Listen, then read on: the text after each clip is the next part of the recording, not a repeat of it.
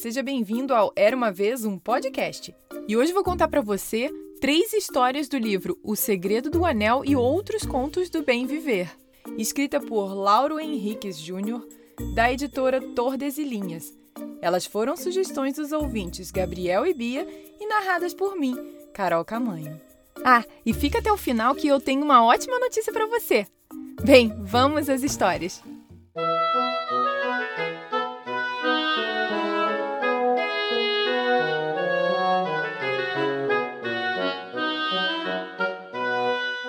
Certo dia, um rei mandou chamar à sua presença os homens mais sábios da corte e pediu: Quero que vocês elaborem um ensinamento que seja útil e verdadeiro em qualquer época e em qualquer situação. Mas esse ensinamento deve ser uma frase curta, para que eu possa levá-la escondida debaixo da pedra do meu anel. Após uma longa discussão que durou dias e mais dias, os sábios finalmente chegaram à mensagem perfeita. Eles escreveram a frase num pedaço de papel e a entregaram ao rei. Porém, eles tinham uma condição. Majestade, o senhor só deve ler essa frase num momento de extremo perigo, quando achar que tudo está perdido. Ou então, num momento de máxima felicidade, quando achar que tudo está perfeito, tá? O soberano agradeceu e, sem ler o que estava escrito, colocou o pedacinho de papel debaixo da pedra do seu anel. Porém, para sua infelicidade, a hora de perigo logo chegou.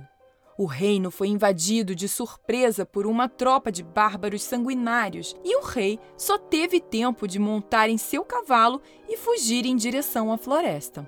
Só que a situação ficou ainda pior. No desespero da fuga, ele tomou o caminho errado e acabou diante de um imenso precipício. Pronto, não havia mais saída. Ele não tinha como ir para frente e lá atrás os seus inimigos já vinham em seu encalço. Nesse momento, achando que tudo estava perdido, ele se lembrou do anel e leu a mensagem. Isso também vai passar. E foi como se, naquele instante, uma brisa de calma e tranquilidade soprasse de todos os cantos em volta do rei. A única coisa que ele sentia era uma profunda paz. Tanto que ainda demorou um bom tempo para notar que os perseguidores haviam perdido seu rastro. Com as esperanças renovadas, ele guardou o papelzinho de volta no anel e pegou o caminho para reunir-se com seus homens. Então, após reagrupar seu exército, derrotou aos invasores e foi recebido de forma triunfal por toda a população. Entretanto, na celebração da vitória, o soberano teria outra surpresa. Ele já estava todo orgulhoso, achando que era o rei dos reis, que tudo estava perfeito, quando, de repente, lembrou-se de que deveria ler a frase que guardara no anel também num momento de máxima felicidade.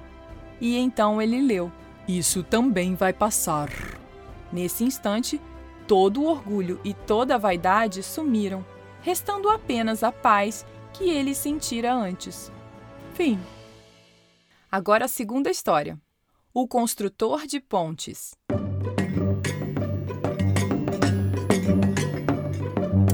Numa imensa planície, lá de longe, no interior de tudo, viviam dois irmãos que sempre foram grandes amigos.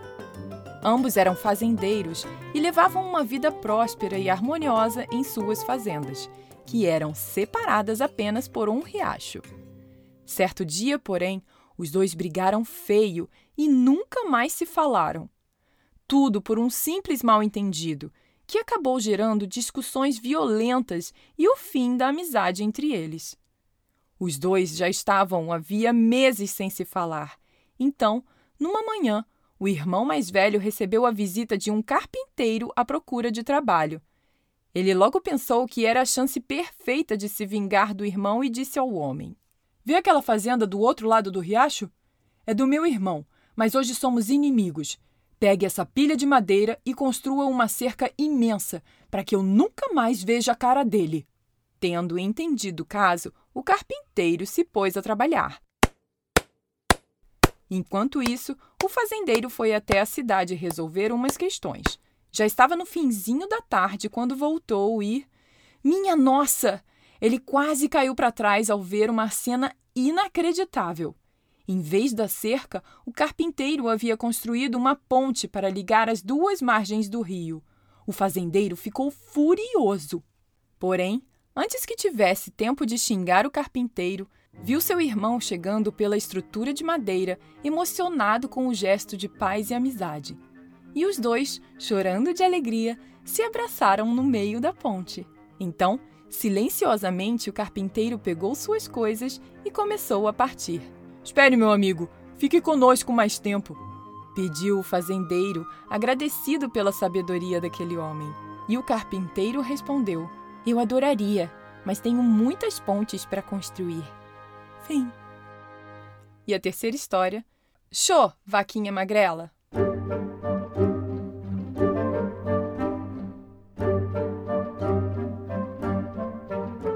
Um sábio e bondoso mestre caminhava havia dias com seu discípulo quando, ao longe, eles viram um casebre no alto de uma montanha.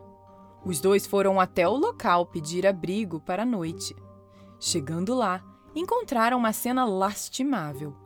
A casinha estava caindo aos pedaços e na entrada estavam um casal e seus três filhos pequenos, todos maltrapilhos e desnutridos. Porém, Apesar de toda a miséria, o casal acolheu os visitantes da melhor forma. Eles ofereceram água, parte da pouca comida que tinham e o único quarto da casa para os visitantes descansarem. Agradecido, o mestre perguntou: Vejo que são pessoas boas e honradas, mas como conseguem sobreviver num local tão pobre e afastado? O senhor vê aquela vaquinha?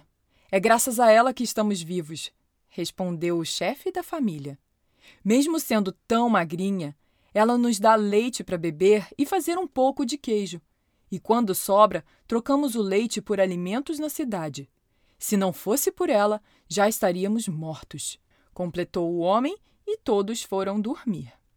No outro dia, os visitantes agradeceram a hospitalidade e partiram.